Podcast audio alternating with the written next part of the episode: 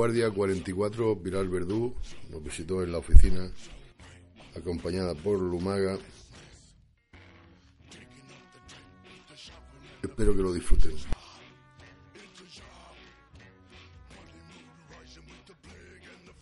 Soy Toño Jerez, estamos en Malanoche, en la sintonía Candil 107.3 FM.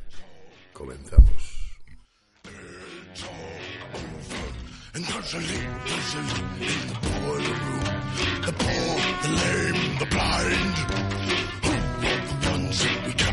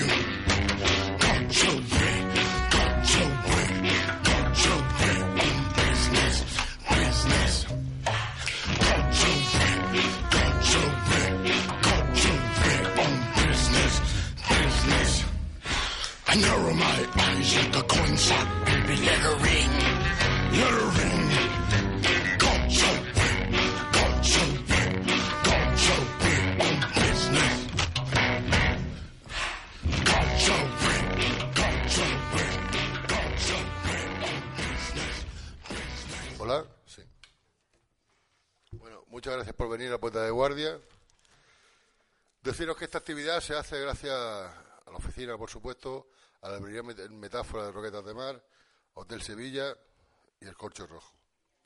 Pilar Verdú nace en Sevilla, pero se traslada muy pronto a Valencia, donde reside.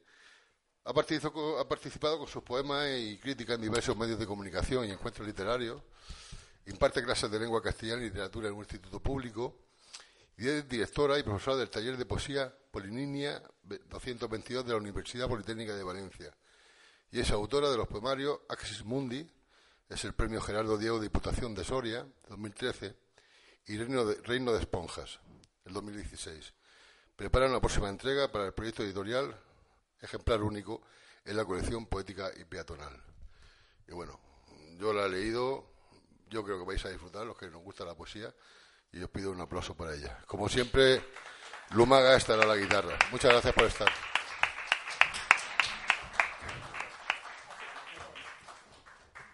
Hola, buenas noches a todos. Bueno, muchas gracias por venir. Hoy además sé que es día de carnaval y que, eh, bueno, hay mucha fiesta afuera, pero vamos a intentar que haya fiesta dentro aquí también de, de otra manera, ¿no?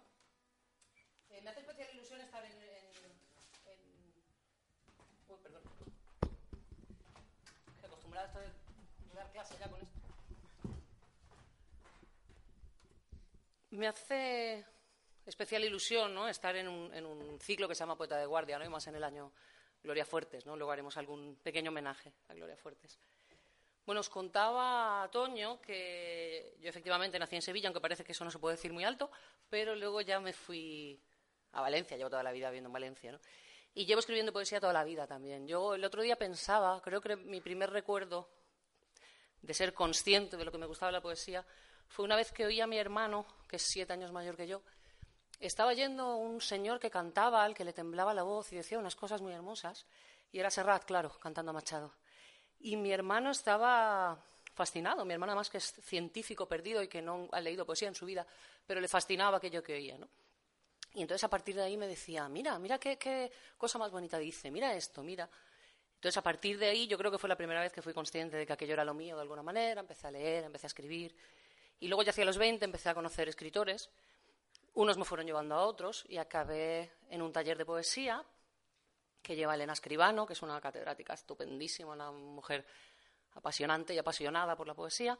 Y allí, digamos que fue donde me fui puliendo un poco como escritora, aparte, obviamente, de lo que seguí leyendo luego. ¿no? Como resultado de muchos años de escritura, eh, edité Axis Mundi, lo tenéis por ahí también, ¿no? que es este, este libro que ganó el premio Gerardo Diego, lo cual me hizo mucha ilusión. Es un premio, al que por eso me presenté, que tiene una parte para, poetas noveles y una parte para poetas ya editados lo cual a mí me daba algo más de cancha, porque claro, los premios en los que no hay esa distinción, pues lo tienes más difícil para ser un primer libro. Pero bueno, este salió. Fue un libro que me tomé con mucha calma, como os digo, porque yo no era una niña ya y entonces no me podía permitir errores de quinceañera porque no tenía quince. Me esperé un poco más. Entonces, bueno, pues traté de, pulirlo, ¿no? Todo lo que, lo que se pudo. Eh, se llama Xismundi, efectivamente, el libro, como os contaba, porque estuve, cuando hice la, tesina, estuve leyendo mucha antropología y descubrí este concepto que me encantó, Axis Mundi, ¿no? que es el eje del mundo, que está prácticamente en todas las culturas, que cuenta como hay un eje vertical que une el cielo con la tierra. Eso se llama de cualquier manera, o sea, según las culturas se llama de una forma u otra, pero lo eh, humano siempre está en la tierra y lo divino, la conexión con el arriba, con el espíritu, con Dios, con quien queráis llamarlo, eh, está, arriba y lo humano abajo. Y eso aparece en, muchos de los símbolos. Y a partir de ahí empecé a gestar un poco la idea. Por eso veréis que en este libro hay muchos árboles, cosa de que yo no me había percatado hasta que no lo, tuve todo. Yo no concebí esto como un libro inicialmente. Yo fui escribiendo poemas, luego vi que se repetían las obsesiones y como tal lo, cerré después. Axis Mundi.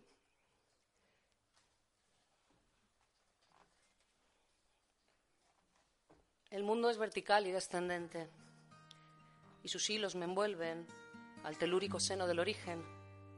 Fabrican un arrullo inacabable para abrazar mi cuerpo en simiente de pan y de futuro. Qué claridad de tallos encendidos, trepándose a los cielos. Antorchas, Axis Mundi. Árbol, como os decía. Te yergues ante mí, majestuoso totem.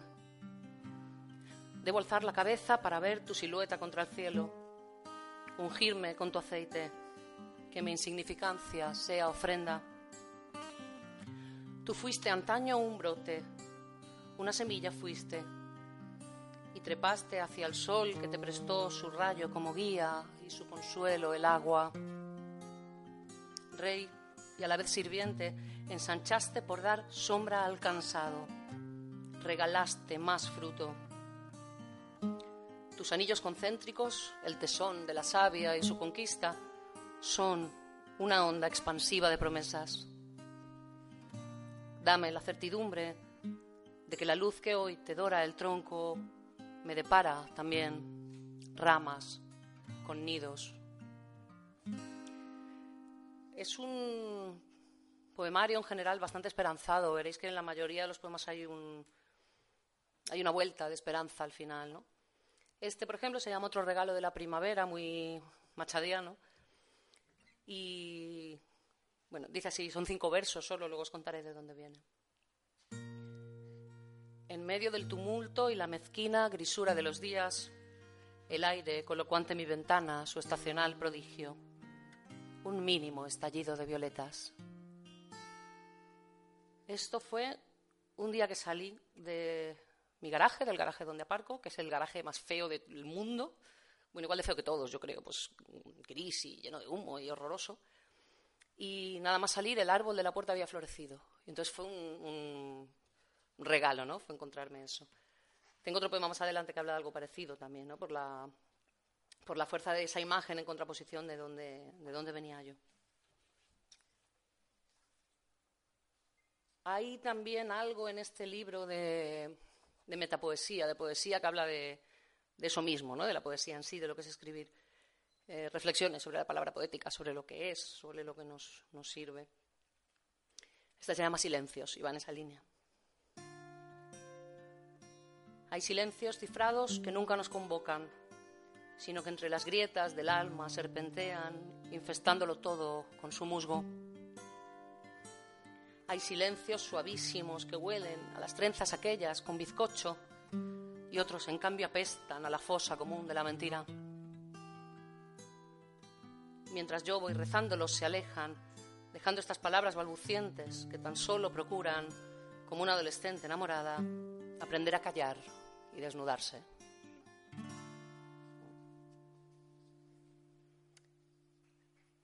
Tenemos también aquí un, poema, este poema le tengo cariño, ¿no? porque luego se hizo un cuadro con él para una exposición y tal, y me, ha traído alegría, se llama así además, alegría.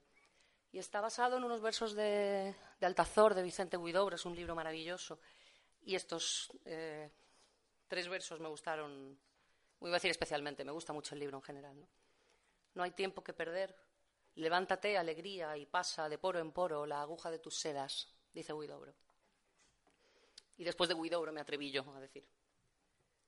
Bórdanos, alegría. Clávanos en la piel tu seda santa y llénanos los poros de colores. Duélenos suavemente con tu rejón de luna para arraigar más dentro. Y no cortes el hilo cósenos al hermano al que visites para extender al mundo tu guirnalda. Bórdanos, alegría, igual que a los mantones, un jardín de claveles sobre el fondo negrísimo.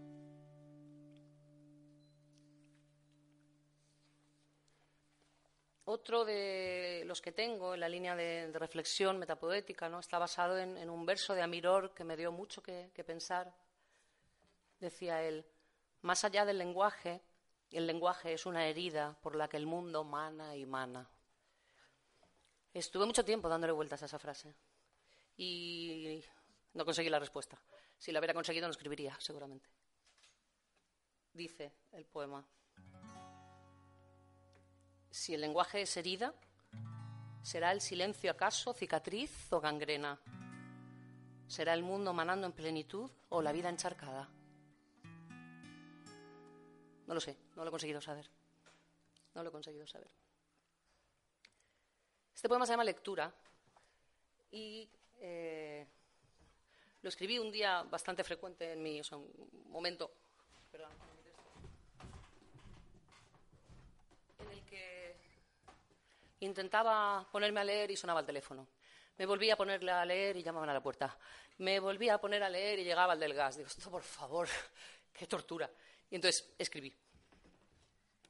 Con una leve desazón a tientas se me niega la paz en esta tarde. Quiero leer tan solo, guarecerme en los versos que contagian su vuelo interrumpido, olvidarme de mí, de ti, del tiempo y, y recobrar la balaustrada íntima en que apostarme a ver pasar la vida. Al final he tenido que hacer un búnker en mi casa y ya saben que cuando estoy allí metida no se puede entrar, salvo que sea, se esté hundiendo la cocina o algo así, o una catástrofe. Pero cuesta, a veces cuesta conseguir eso. Eh, Catalejo. El mar está poblado de naufragios, pero en los esqueletos abisales, en pleno costillar de las galeras, pese a la rumbre, el cieno, y el mercurio del agua, las anémonas crecen y un catalejo mira hacia el futuro.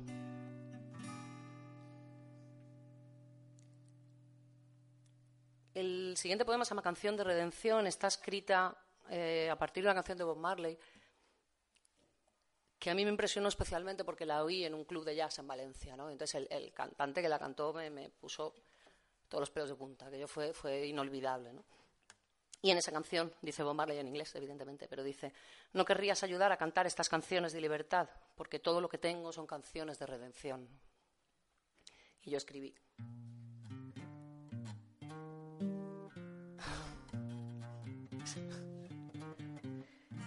es todo lo que tengo. Unas cuantas canciones que si logran alzarse sobre el barro, me redimen del barro sin canciones. La soledad no sigue las leyes de la física, y cuando dos se unen, son más leves y todas las canciones suenan libres.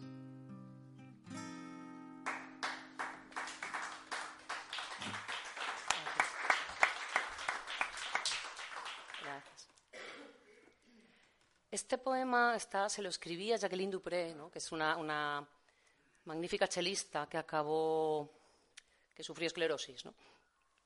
Entonces, para mí me resultó un castigo muy terrible ver cómo pues, podía haber fallecido de cualquier otra cosa, pero no, se tuvo que ir eh, agarrotando ¿no? hasta, hasta, perder el chelo, que era lo, único que, que, tenía. A Jacqueline Dupré, violonchelista pagada por la esclerosis como almendros en flor, eran las notas en el torrente limpio de su sangre, hasta que el sol se fue, y luego el mi, y el sí, y el la después, y el do. Todos se fueron. El pentagrama claro de sus cuerdas se enmarañó en la bruma, se astilló la corchea hasta arañar sus manos transparentes, se desbocó como un potro asustado del naufragio de música en sus venas, no sirvió la madera de su chelo para hacer una balsa en que salvarse. Ella también se convirtió en madera.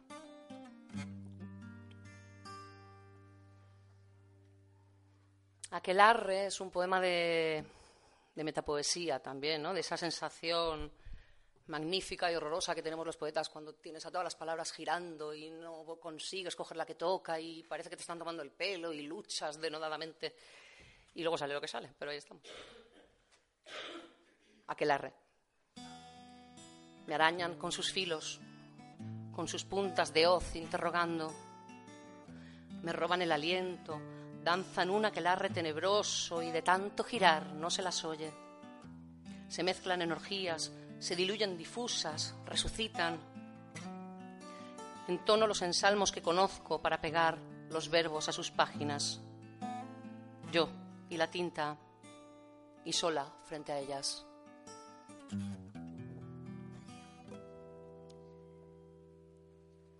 Más poemas de, de árboles.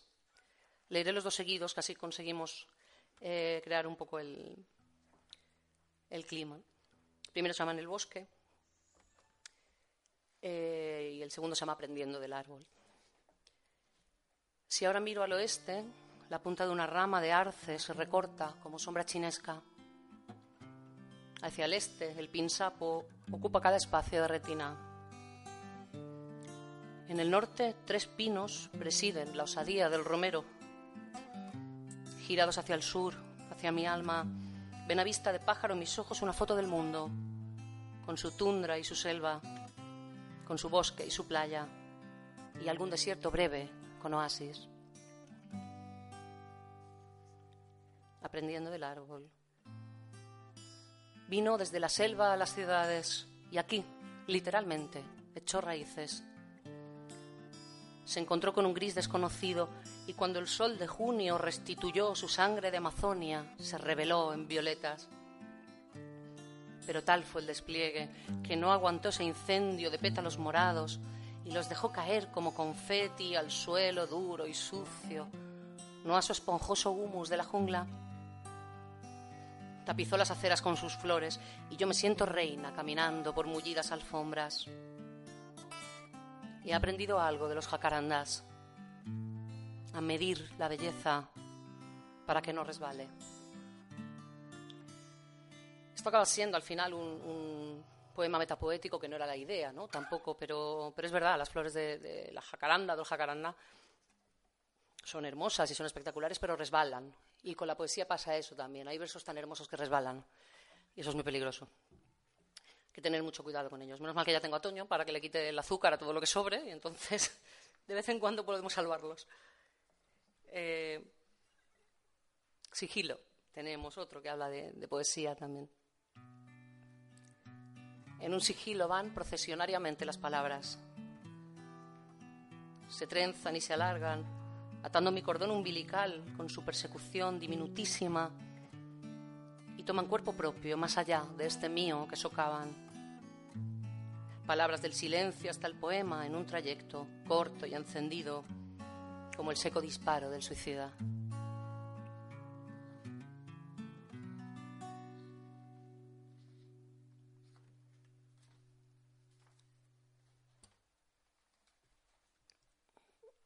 Ciudad. Creías que habitabas la ciudad. Tú nunca lo notaste, pero cuando caminas se derrite el cemento y trepa por tus venas como sangre y llena el corazón y te endurece. Quizá no te des cuenta, pero el humo se cuela por tus poros. Ni siquiera sospechas que cuando ves un edificio brota un ladrillo en ti y crece el rascacielos que tapará tu boca. Y no podrás cantar, y no podrás reír, y no podrás besar aunque lo intentes porque serás de piedra, una vulgar estatua sin peana, cubierta de excrementos de paloma.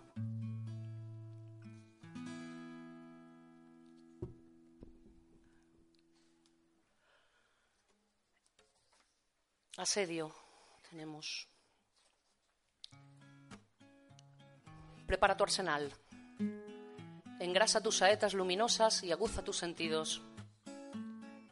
Si un aliento voraz se te aproxima, dispara con tus armas al corazón del miedo, al centro del dolor, antes de que se afinquen tus dominios.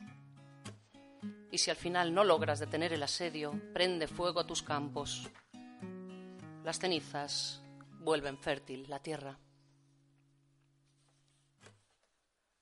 Hay un verso del maestro Francisco Brines, que además tenemos la suerte de tenerlo en Valencia y de verlo con, cierta frecuencia. Y tiene un verso que a mí me llegó cuando lo leí, que dice, pero el presente se sabe luminoso en ocasiones.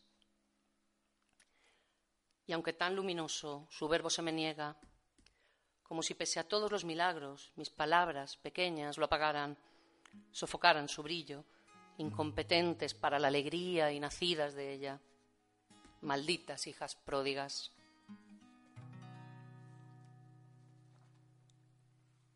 Este libro tiene muchas citas, el siguiente tiene menos, pero es verdad que aquí hay. Y eso que quité. Pero tiene muchas, ¿no? Porque es verdad que muchas, muchos, los poemas salen todos de otros, ¿no? De otras lecturas, de otras vivencias, de otros textos. Este nace de un verso de Benedetti que dice: Y también quedan uvas para llenar la boca. Y yo escribí, también quedan las uvas de los años para saciar la sed imprescindible, los racimos de lluvia condensada como joya en la artrosis del sarmiento.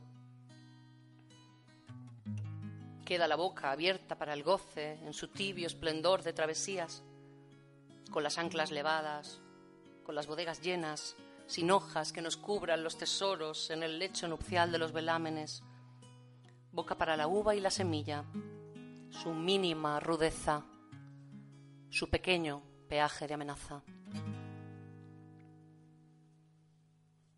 Decía Daniel Biglietti algo que nunca compartí. Decía, bueno, yo sospecho que no lo decía en serio, que lo decía en, en el tono para decir lo mismo, ¿no? Que yo intentaba. Él cantaba, contradicción, cantarle a la alegría con sangre en la memoria. Y a mí me parecía que esa era la única manera de cantar, en realidad, la alegría. ¿no? A partir de ese, verso escribí yo, solo puede cantarse la alegría cuando viene del hierro de la sangre, cuando la noche afloja su nudo de escorpiones. Ingenuidad acaso es el canto a la vida que no nace de haberla ya perdido a manos llenas. No es verdad, si no, no es una, alegría de verdad. ¿no? Noche de viernes. Vivimos en una zona de marcha, de fiesta en Valencia, y esto nos pasa cada noche de viernes. Cada noche de viernes rebota en el cristal la bronca algarabía de quienes se resisten a asumir la mañana. Gritan para no oírse. Gritan porque la noche les presiona los tímpanos y creen que abrir la boca mitiga esa tortura Gritan para que estalle el vidrio de la noche. Olvidan que degüellan sus esquirlas.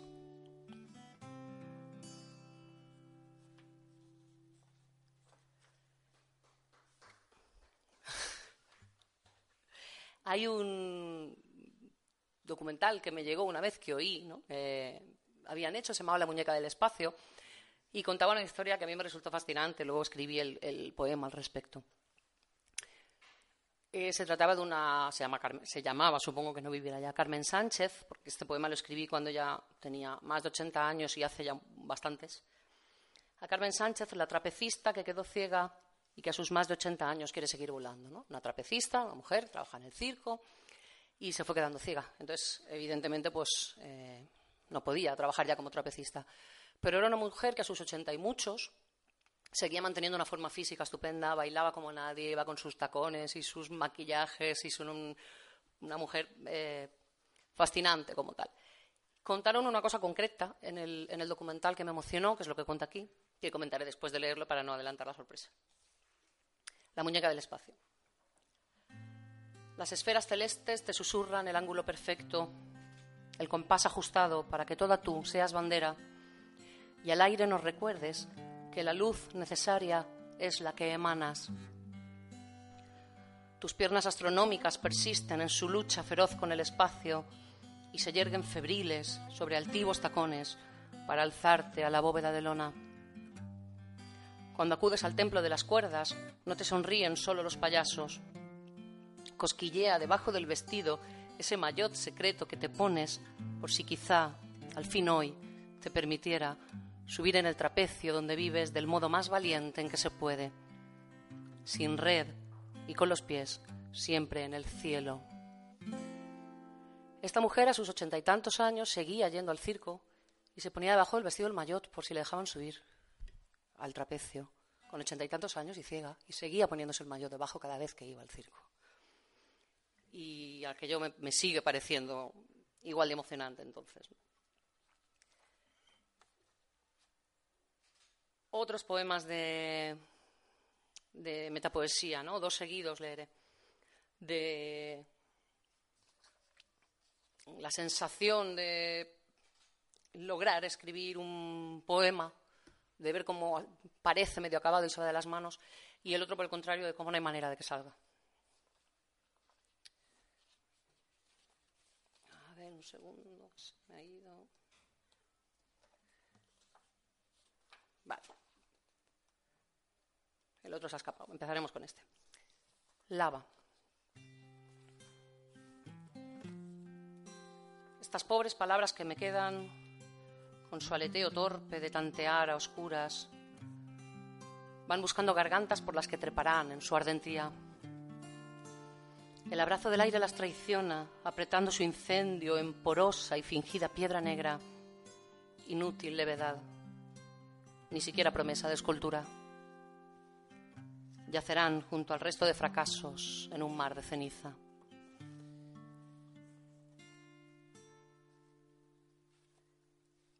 Este texto se lo escribía a una amiga que estaba, estaba pasando y está pasando por una depresión terrible. Se lo escribí en su momento, con esperanza de que saliera, y no ha sido el caso. Espero que lo sea algún día. Siéntate aquí. Se llama Escucha el poema. Siéntate aquí y escucha Ten calma, no te apures. Ciertas noches la vida se taladra, pero en otras convierte sus propios agujeros en faldas de lunares. El mundo no te huye, se te brinda. Puedes quebrar la copa o apurarla, sumergirte o nadar, romper el paso y aprende que vivir cuesta toda una vida.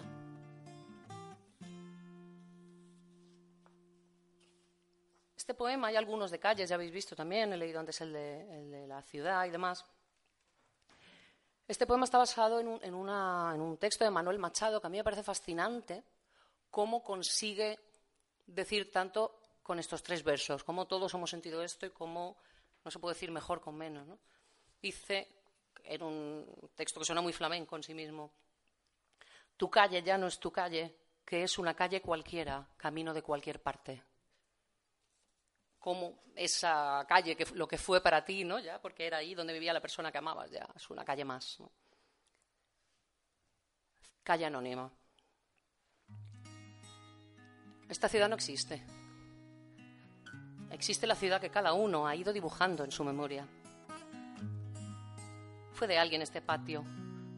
Y quien amó a ese alguien hacía de este umbral el de su dicha, el de su ansia acaso, el de la espera, hasta que llegó el frío y las nieves borraron los balcones y la calle apagó su incandescencia, anónima de nuevo, recordando el insomnio anterior a los abrazos.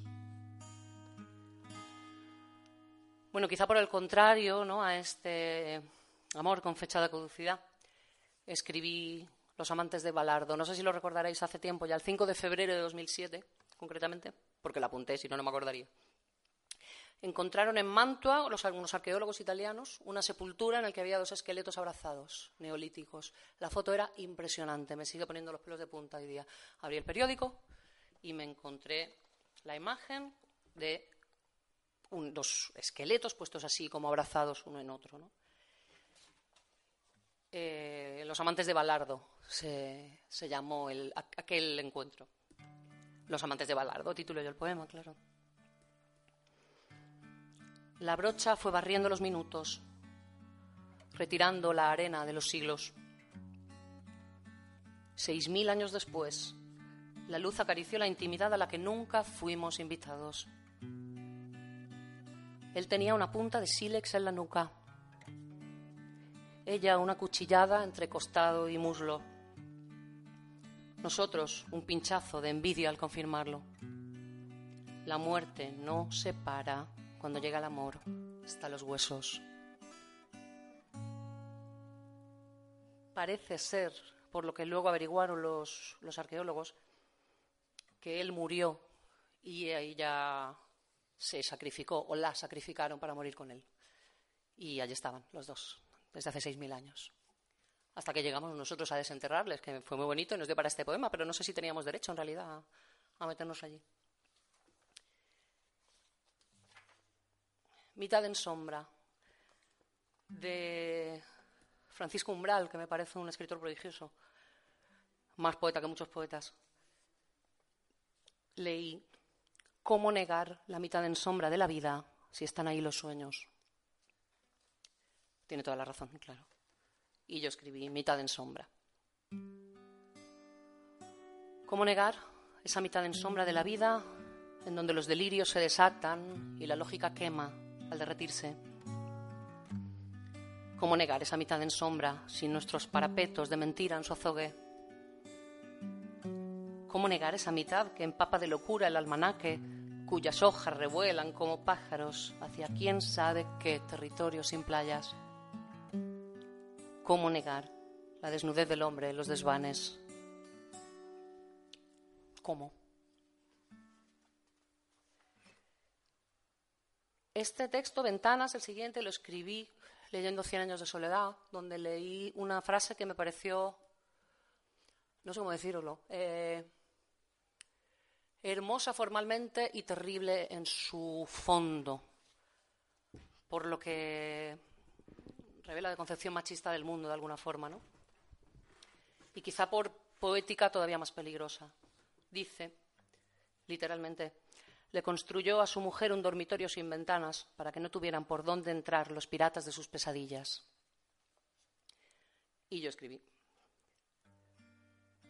Lo dejó todo listo para que allí no entrasen los piratas y se marchó, tranquilo y orgulloso. Pero ella no quería tapia alguna, solo que en esas noches de abordaje su pavor se volviera valentía para surcar el aire despojado de anclas sin ventanas, se ahogó en su propio abismo y deseó un velero que de sí hasta sí misma la llevase y lo imploró al océano que olía tras los muros, tan solo dos latidos antes de que él volviera. Al llegar encontró una estrella de mar sobre la almohada.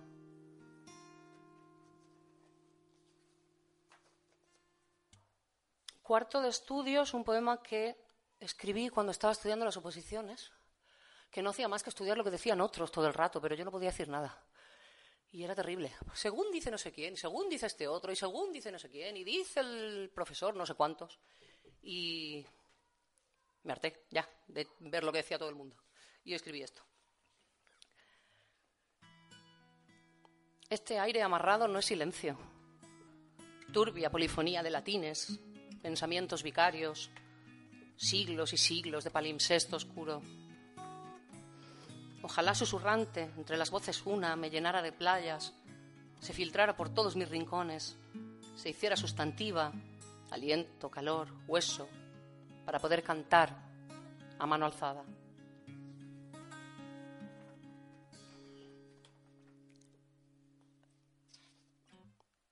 El hueco de tu boca eh, es un poema que partió de una canción que oí, yo creo que debía ser de Maldita Nerea, creo que era, sí, de Maldita Nerea, y decía, eh,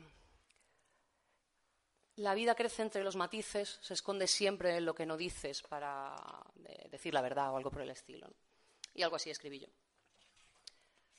Con precisión de astrónomo, mide despacio el hueco de tu boca Pesa cada agujero en tus palabras. Calibra aquello que nunca dijiste por orgullo, vergüenza o cortesía. Y cuando hayas quitado esa maleza, cúbrete de valor que te hará falta para reconocerte en cada elipsis. Porque en cada omisión reside un átomo de cuanto te conforma como hombre. Si sumas los silencios que te encuentres, tendrás tu altura y tu profundidad. Pero eso sí, cuando al fin te despojes de tu verbo, te encontrarás la vida cara a cara.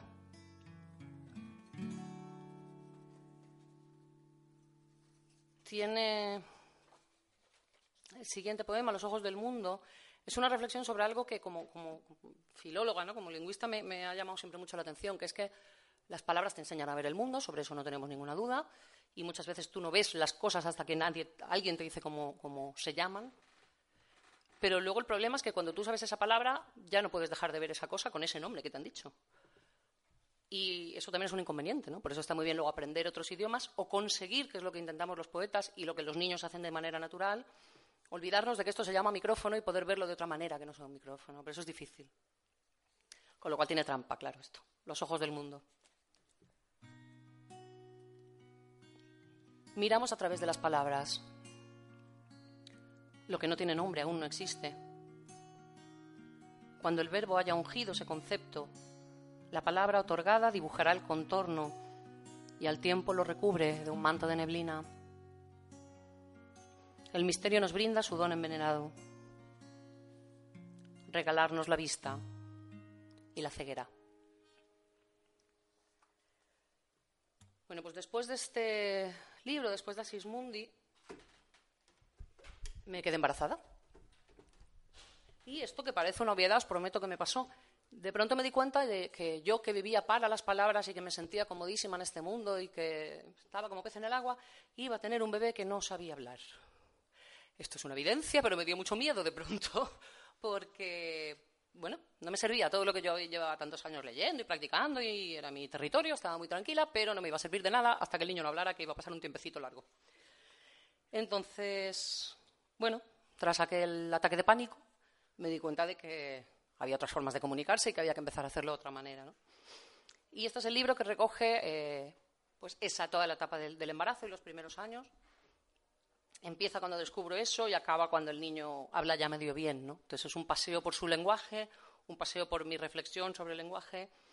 Y bueno, una crítica lo definió que me hizo mucha gracia como un diario poemado de la maternidad, que creo que está bien visto, porque son fotos de, momentos diversos, de frases que ha dicho mi hijo, que ahora tiene ocho años, de situaciones concretas que yo he vivido como fotos y que, bueno, como no tengo Instagram, he escrito un libro.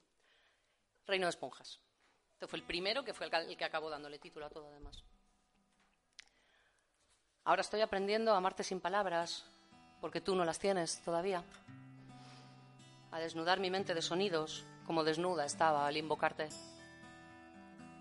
Hoy eres solo pálpito, latido acelerado de promesas en tu reino de esponjas, paraíso sin árbol de la ciencia del que también serás pronto expulsado.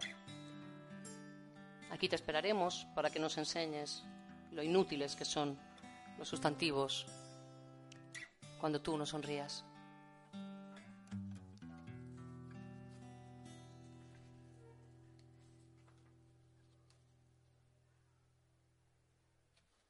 Teníamos luego, ya sé que ese fue en el embarazo, van cronológicamente, con lo cual es, fácil más o menos ir siguiendo las, las etapas, ¿no? Sazón. Resguardado en el fondo, me han sabido esperar hasta ese punto exacto de sazón de mi vientre. Tú decidiste cuándo desenvolver la fuerza arrolladora para enseñarme a restañar la herida, pero la cicatriz sigue latiendo.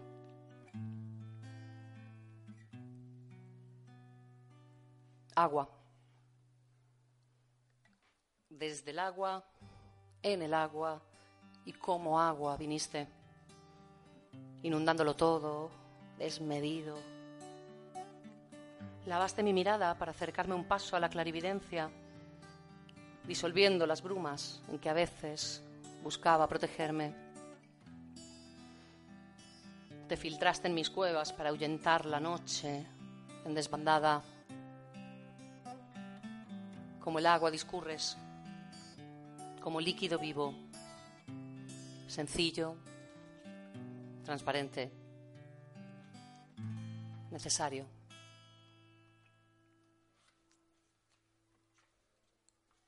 Otro que tiene que ver con el agua, también el mar. Yo no me había dado cuenta de esto, pero eh, me dijeron luego que este era un libro de tierra y que este era un libro de agua.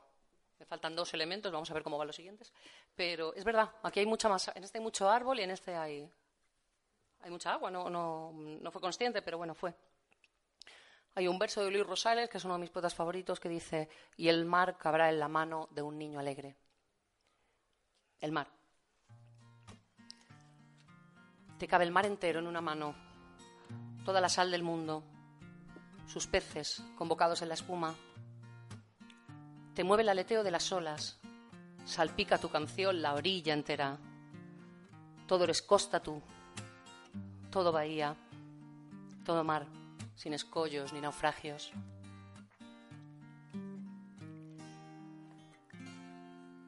Releyendo a Miguel Hernández, porque siempre hay que releer a Miguel Hernández, eh, en esta etapa de mi vida, evidentemente, una mujer morena resuelta en luna se derrama hilo a hilo sobre la cuna. Era yo, por supuesto. Era muy evidente que era yo en ese momento. Eh, y lo escribí. Resuelta en luna, que me parece prodigio de, hallazgo lírico. Resuelta en luna. Resuelta en luna, voy licuando la luz que hibernaba, esperando tu llanto desvalido, animal, omnipotente. Este Ilván que despacio nos abraza insoluble, dibuja la ilusión de que me necesitas todavía. Hay un par de poemas, dos, tres, en los que aparece la figura del padre. Este es uno me parece, sinceramente, una, la, labor de la madre me parece heroica directamente, pero la del padre me parece una proeza, saber estar en su sitio, entender dónde tiene que estar en cada momento, ¿no? Y por suerte el padre lo entendió perfectamente. Papá, hoy te hablaré de cómo te recibió tu padre. Acompasó el espacio y los relojes para que separar un cuerpo en dos doliera un poco menos con la mano tendida y transparente, sin apretarnos nunca, hasta que tú lograste olfatear más cuerpos que este mío.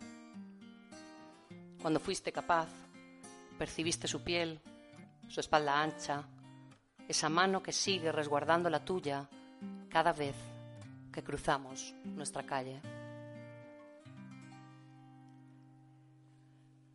Has tomado mis ojos es un poema que nació de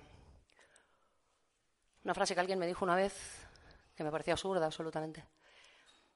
Porque me dijo, yo entiendo que era una cortesía y demás, pero bueno, no. Decía, es que hay que ver que bien los niños, que lo llevas ahí pasando en la, sillita y va mirando ahí va sin hacer nada. Dije, esta mujer no entiende nada de niños. Digo, va haciendo todo lo que tiene que hacer para la edad que tiene, que es mirar la luz, entender que las hojas se mueven, ver que hay animales. No para. Cuando iba a la silla, lo que estaba haciendo era escanear el ambiente absolutamente y aprender y aprender y absorber, ¿no? Con lo cual yo reflexioné sobre lo que era la mirada del niño y lo que era la mía. Has tomado mis ojos. Has tomado mis ojos perennemente en vela los adentro hacia el alma. Allí calibro si lo que te doy te cabe entre las manos, porque eso es lo que mide la vida exactamente.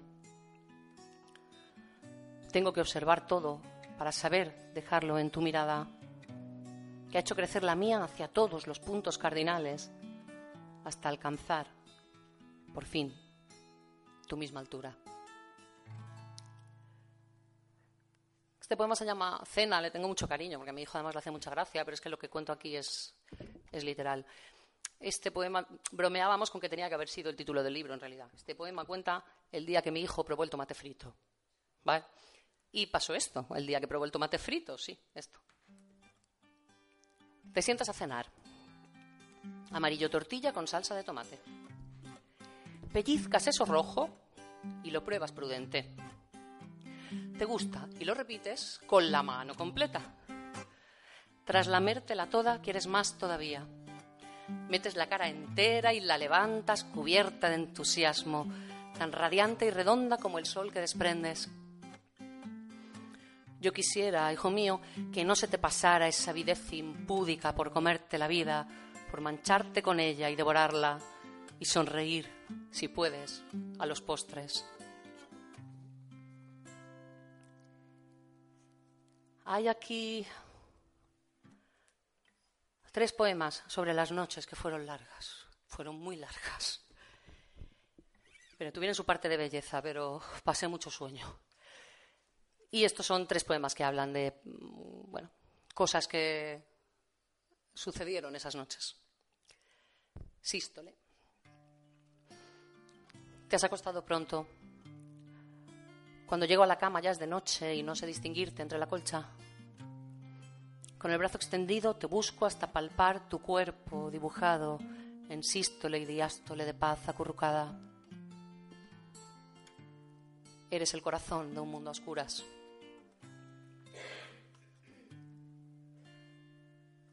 Potro. Los corazones de los niños van muy deprisa. Esto es mm, proporcional. A medida que van creciendo se ralentizan, pero los corazones de los bebés van rapidísimo, tanto que asustas si no lo sabes. Potro, te duermes a mi lado. Mi brazo izquierdo, como un escudo suave, rodea tus costillas de gorrión, coraza de tu centro.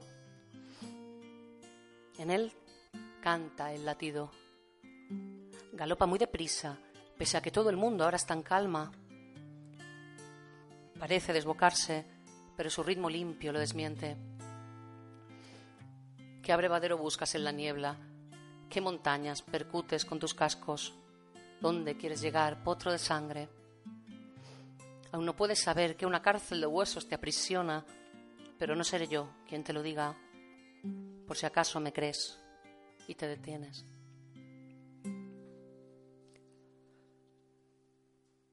Pesadilla te va venciendo el sueño. Cuando estás sometido a sus designios, libera una serpiente de petróleo que hasta tu centro repta y borra de tus labios las sílabas recién inauguradas. Apátrida del verbo, te llamo por tu nombre, pero no reconoces el mundo de los vivos y tus ojos se vuelven tan remotos que miran desde atrás de los milenios. Te acurrucas al fin en mi regazo y el petróleo alimenta nuestra lámpara. me sigue. Bueno, ya, ya, conozco esa mirada, pero me sigue horrorizando. Debo deciros que esto lo ha heredado su padre. En el momento que se despiertan de noche, en un momento así extraño, te miran desde otro universo, están en otro siglo, te miran con cara de mm, absoluta lejanía, ¿no? Es una mirada que me sigue, pese a que la conozco, me sigue extrañando, no deja cada vez de, de provocarme esa sensación. A este poema le tengo cariño, se llama Abrigo, porque Está escrito a partir de una cita de una poeta de ocho años. Una amiga mía, Mar Venegas, es especialista en literatura infantil, hace muchos talleres con, con los niños, hizo un taller de haikus y nos contó en un curso que dimos luego que Andrea Gutiérrez Ramos, a los ocho añitos, había escrito Enciende el fuego. El cuerpo, como siempre, abriga poco.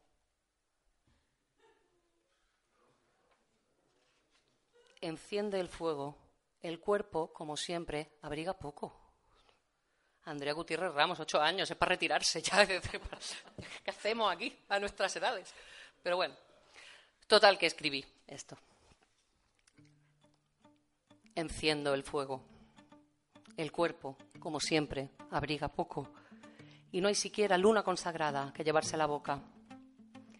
Acércate a mi piel, que estas sábanas son alfombras mágicas que nos llevan volando al país de los sueños que perduran. Aun siendo tan menudo, tu cuerpo sí me abriga. Bueno, pues por supuesto busqué a Andrea Gutiérrez Ramos cuando salió el libro para decirle, ¿tú te acuerdas que tenía ya 14? ¿Tú te acuerdas de aquel? Y me hizo mucha ilusión, conseguí dar con ella, ya me escribió, se lo dije, se puso muy contenta, tenía el libro y no sé qué. Fue, fue muy bonito porque me pareció que esta poetaza tenía que saber lo que había hecho.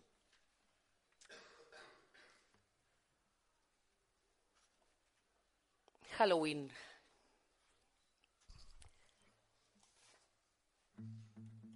Te estamos disfrazando para Halloween. Vistes la camiseta oscura con capucha que, como es de papá, te llega hasta los pies.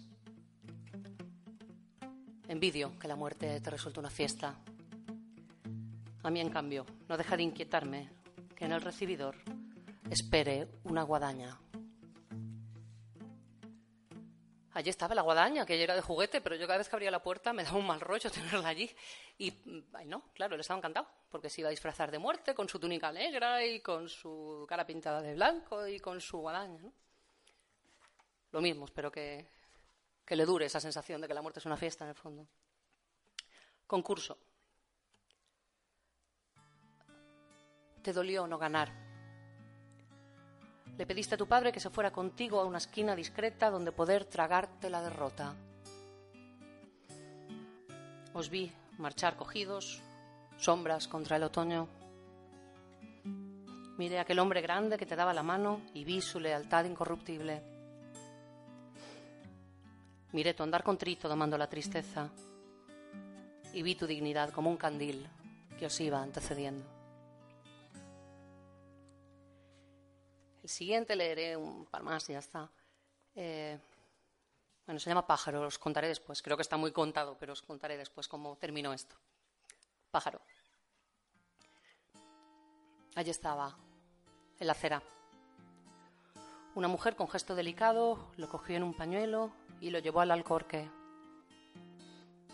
No podías creer que ya era tarde, que ni migas con leche, ni médico, ni nada podría devolverlo a las alturas llorabas con la fuerza de los descubrimientos decisivos. Te sugerí que juntos deseáramos buen regreso a la tierra al que en los cielos tanto disfrutara. Corteza, plumas, hojas recubrieron su cuerpo mientras iban llegando las hormigas. Esto fue literal. Nos encontramos un pajarito muerto en la calle, mamá, vamos a llevarlo al médico, mamá, hay que curarlo, mamá, mamá. Aquí descubrió que la muerte no es una fiesta. Y yo vi que teníamos que hacer algo para sanar aquello, pero al pájaro ya no era posible, ¿no? Y recurrí al rito, que era lo único que se podía hacer. De, bueno, pues vamos a, no te digo enterrarlo, pero vamos a, a despedirnos con un poco más de dignidad, ¿no? Coge unas plantitas de allí, coge unas plumas que hay, unas flores, no sé qué, entonces lo cubrimos. Mientras iban llegando las hormigas, literalmente lo cubrimos todo. Nos pusimos así en cuclillas unos, unos segunditos y como ya cuando llevábamos allí un poquito, dice, bueno, nos vamos ya que me duelen las rodillas. Y se levantó y se fue. De lo cual deduje que el rito había sido efectivo. ya había hecho lo que se podía hacer, que era eso. Pues ya está bien de estar en cuclillas, mamá, que esto es muy incómodo. Muy bien. Pero me di cuenta del poder del rito, en realidad, cómo se calmó en el momento que asumió que, bueno, que eso era lo que, todo lo que podíamos hacer. Y fue lo que hicimos, efectivamente. Bueno, para cerrar, ahora leeré alguno más de, lo nuevo. Eh, quiero leer Historias. Historias es un poema que sale a raíz de una canción de Asaf Abasian que me impresionó, que decía eh, un día pequeña, un día querida, ¿no? un día baby, un día seremos mayores y recordaremos todas las historias que nos deberíamos haber contado. Y aquello me horrorizó, me horrorizó. Y decidí que no quería dejarme ni una historia sin contar. Historias. Quiero contarte todas las historias antes de que la nada me hipnotice con su sombra implacable. Ahora que aún no has vivido que los lobos existen más acá de los cuentos y que hay también veneno en las manzanas que nos sirven de postre, quiero que sepas todas las leyendas para que te protejas de los ogros. Quiero que las palabras que te calmen de noche sean como semillas de las que broten ramas y las pulas en flechas y las dobles en arcos con las que rendirás al enemigo. No podría dejarte una mejor herencia. Vale, luego por último quería leeros alguna cosa, ¿no? decía Toño que tengo un proyecto al que no le falta mucho ya. Es un proyecto precioso, la colección poética y peatonal, ¿no? Ahí en Valencia. En Valencia reside Gabriel Viñals, que es un magnífico pintor, hijo de poeta, con lo cual está muy relacionado ¿no? con, con las dos artes y que entonces hace libros artesanales preciosos que vende conjunta, inseparablemente, con camisetas negras eh, pintadas con lo que a él le sugieren esos poemas. No son ilustraciones de los poemas concretamente, o sea, no reproduce lo que dicen los poemas, sino lo que a él le inspiran. Es una serie preciosa de la que hay 20 ejemplares, 30, 40, se acabaron y ya no hay más. ¿Vale? Entonces, estos son algunos de, de los poemas que saldrán ahí, posiblemente.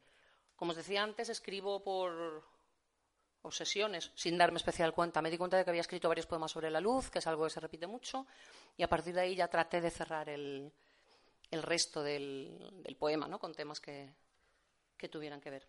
Os voy a leer los tres primeros, que son los que tienen que ver con, las luciérnagas. De hecho, se llamará Tratado de Luciérnagas, Tratado sobre Luciérnagas, este libro. Luego más adelante saldrá otro libro ya completo, libro, libro, digamos, porque estos son pocos poemas. Luego saldrá libro, libro, un poco más adelante. Tratado sobre Luciérnagas. Los voy a leer seguidos porque son los tres sobre, sobre el mismo tema. Luciérnaga. Tu vuelo adamascado dibuja laberintos en la noche. Su fulgor permanece en la retina más tiempo que en el cielo. Ignoro si tu halo incandescente te permite escoger contra qué negritud abalanzarte y perforar las sombras, o si quizás avanzas a tientas ciegamente, sobreviviendo, condenada a seguir tiniebla dentro con una luz inútil a la espalda. Tocar luciérnagas. No se puede tocar a las luciérnagas. Es frágil su contorno, quebradizo su polvo entre las manos. No se deben coger. La luz no admite jaulas. Su vuelo es un azar de singladuras un desnortado viaje, fugaz, como la estrella que contienen. Bioluminiscencia. La vida, tan valiente, ha encontrado la forma de que algunos de sus hijos reluzcan. Porque si afuera hay noche, no queda más remedio que procrear la luz en las entrañas y envolverte con ella para seguir volando. Vale, pues hasta aquí lo que os quería leer de mis textos, pero no me quiero ir, como os he dicho antes, sin leeros un poemazo de Gloria Fuertes. Estamos en su centenario, esto es poeta de guardia, y eh, creo que es un poema especialmente adecuado para este sitio, para este momento. ¿no? Se llama No perdamos el tiempo. Si el mar es infinito y tiene redes, si su música sale de la ola, si el alba roja y el ocaso verde, si la selva es lujuria y la luna caricia, si la rosa se abre y perfuma la casa, si la niña se ríe y perfuma la vida, si el amor va y me besa y me deja temblando. ¿Qué importancia tiene todo esto mientras haya en mi barrio una mesa sin patas, un niño sin zapatos o un contable tosiendo, un banquete de cáscaras, un concierto de perros, una ópera de sarna? Debemos inquietarnos por curar las simientes, por vendar corazones y escribir el poema que a todos nos contagie. Y crear esa frase que abrace todo el mundo. Los poetas debiéramos arrancar las espadas, inventar más colores y escribir Padre Nuestros. ir dejando las risas en la boca del túnel y no decir lo íntimo, sino cantar al corro, no cantar a la luna, no cantar a la novia, no escribir unas décimas, no fabricar sonetos. Debemos, pues sabemos, gritar al poderoso, gritar eso que digo, que hay bastantes viviendo debajo de las latas, con lo puesto y aullando, y madres que a sus hijos no peinan a diario, y padres que madrugan y no van al teatro. Adornar al humilde poniéndole en el hombro nuestro verso, cantar al que no canta y ayudarle es lo sano, asediar usureros y con rara paciencia convencerles sin asco, trillar en la labranza, bajar alguna mina, ser buzo una semana, visitar los asilos, las cárceles, las ruinas, jugar con los párvulos, danzar en las leproserías. Poetas, no perdamos el tiempo, trabajemos, que al corazón le llega poca sangre.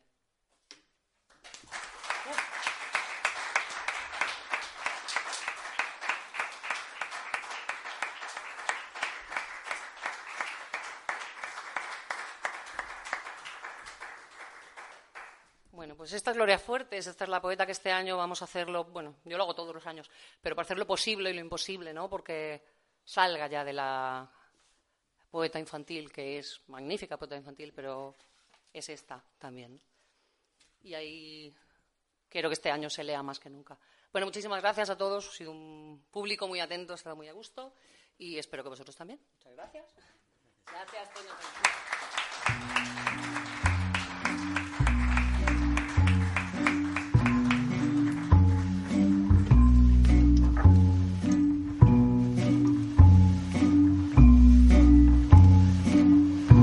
fell into the ocean. You became my wife. Rested all against the sea. To have